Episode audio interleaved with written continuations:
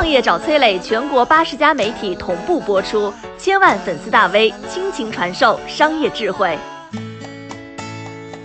最真实的贫穷和最真实的财富到底是什么？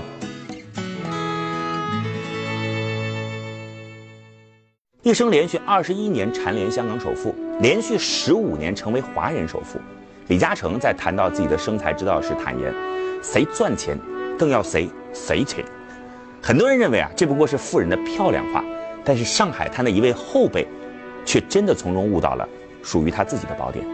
后来呢，香港人送给他一个外号：“上海李嘉诚。”这位后辈如今已经成为了前辈，但依然喜欢别人称他为“公子”。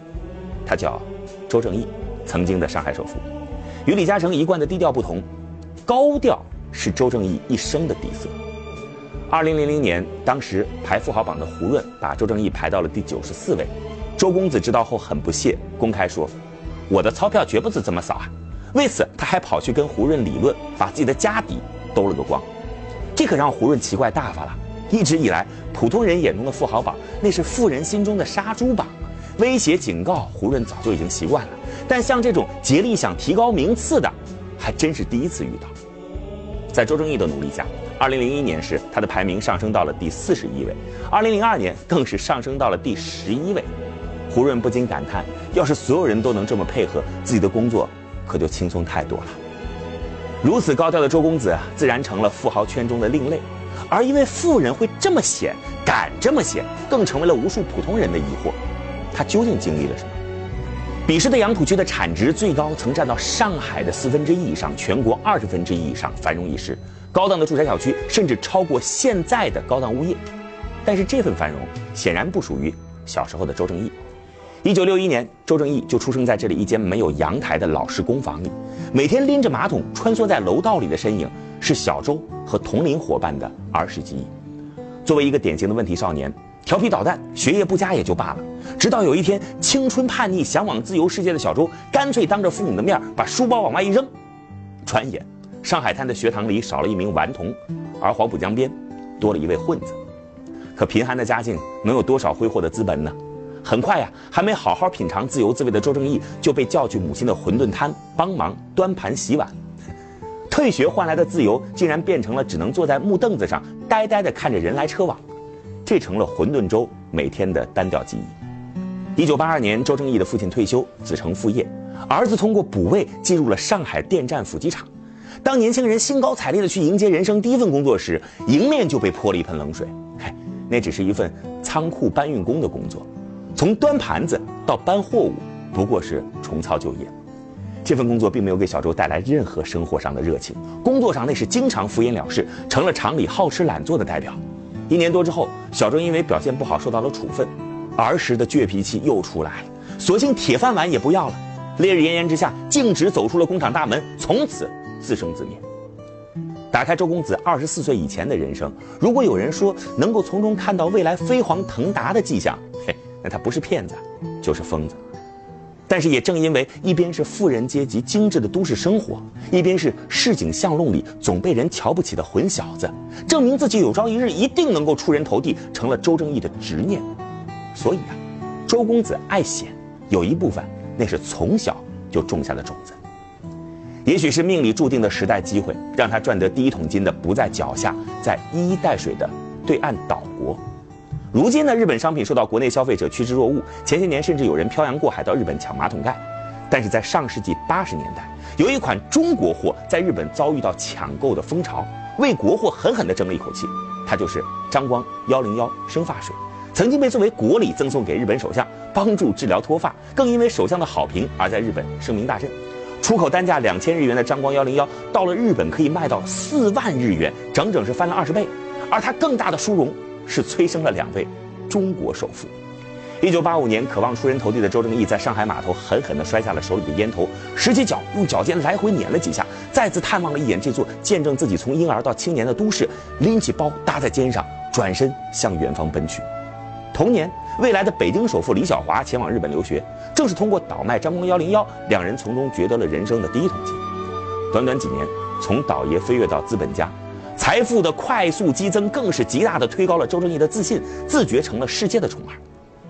上世纪九十年代，改革开放事业蓬勃发展，国有企业公司化，并开始通过上市进入到资本市场，大量职工持有上市国企的股票。但那时大众对于股票还非常陌生，拿着票据，大家都面面相觑啊。在他们看来，傻子才等着它涨呢，聪明人就该落袋为安。眼看这种情形，经历了日本证券市场的周正义心里那是乐开了花，立即当起了股票收购商。那时的股票是用纸印刷而成的，想买原始股的人只要跟卖家谈拢价格，到柜台过户就可以完成交易了。于是呢，周正义拎着包直接驻守在股票交易所外面，包一打开，里边是满满的现金，常常是一边给钱一边过户。每每看着对方数钱的兴奋劲儿，周正义的心中那更是得意非凡。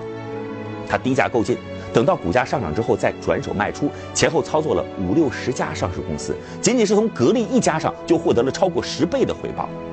通过炒股，周正义的财富成倍增长，很快成为了富甲一方的人。穷而乍富，高调是周正义抒发心中得意的唯一方式。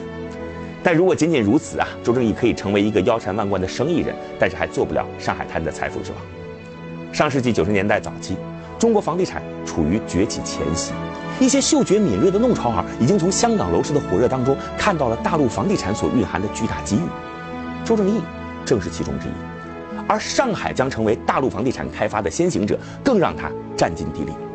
但房地产开发可是吞金巨兽，即便以周正义的亿万身家，照样是有利不贷。巨大的资金缺口怎么补？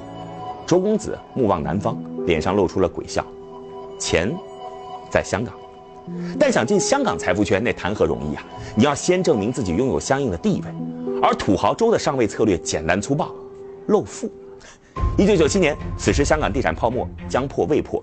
周正义横空出世，他先以六千二百万港元的最高价购入了香港湾仔汇的景阁豪宅，两年之后又以八千六百万的港元买入了渣甸山白建十到八十一号九百多平米的独立大屋，与香港富商刘銮雄为邻，更花了三千万港元来进行豪华的装修。香港楼市的泡沫破灭，房价整体暴跌三分之一，而这个买价超过了业主在楼价高峰时的购入价。这次外来暴发户周正义终于受到了香港地产界的关注。一年之后，周家的豪宅被窃，周正义更是找来了大量的媒体，大力宣扬小偷从我们屋里盗走了一百三十万港元的现金。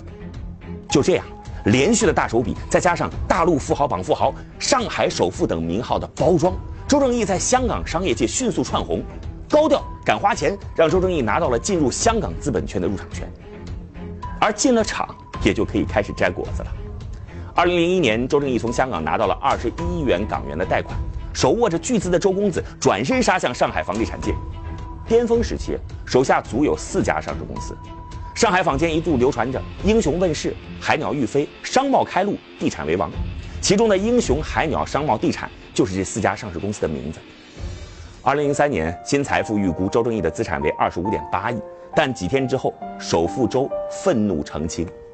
我的资产已经达到四百亿了，而这次的豪言，不管大家信不信，监管单位信了，上海滩一代首富的传奇就此戛然而止。两千年前后，李小华曾经连续登上胡润百富榜。有一天呢，李小华找到了胡润，态度诚恳：“哎呀，我已经是商场老前辈了，中国商界新人辈出，应该把更多的机会留给他们。”最后呢，双方终于达成了共识：胡润制作富豪榜时，不再统计李小华的财富。就在周正义开始进军香港那一年，李小华作为世界杰出华人的代表，出席了香港回归中国的交接仪式。谁赚钱，更要谁谁钱。周正义的一生因为这句话达到了巅峰。可惜的是，他忽略了李嘉诚的另一句话：贪婪是最真实的贫穷，满足才是最真实的财富。我是崔磊，很多互联网公司都曾邀请我去分享创业方面的课程，包括抖音、快手、百度、阿里、腾讯等等。我把主讲内容整理成了一套音频课程，里边包含如何创业、如何做副业、优质项目剖析等等，相信啊会对您有所帮助。下拉手机屏幕，在节目简介里边添加我的个人微信，这套课程今天免费送给您，快去领取吧。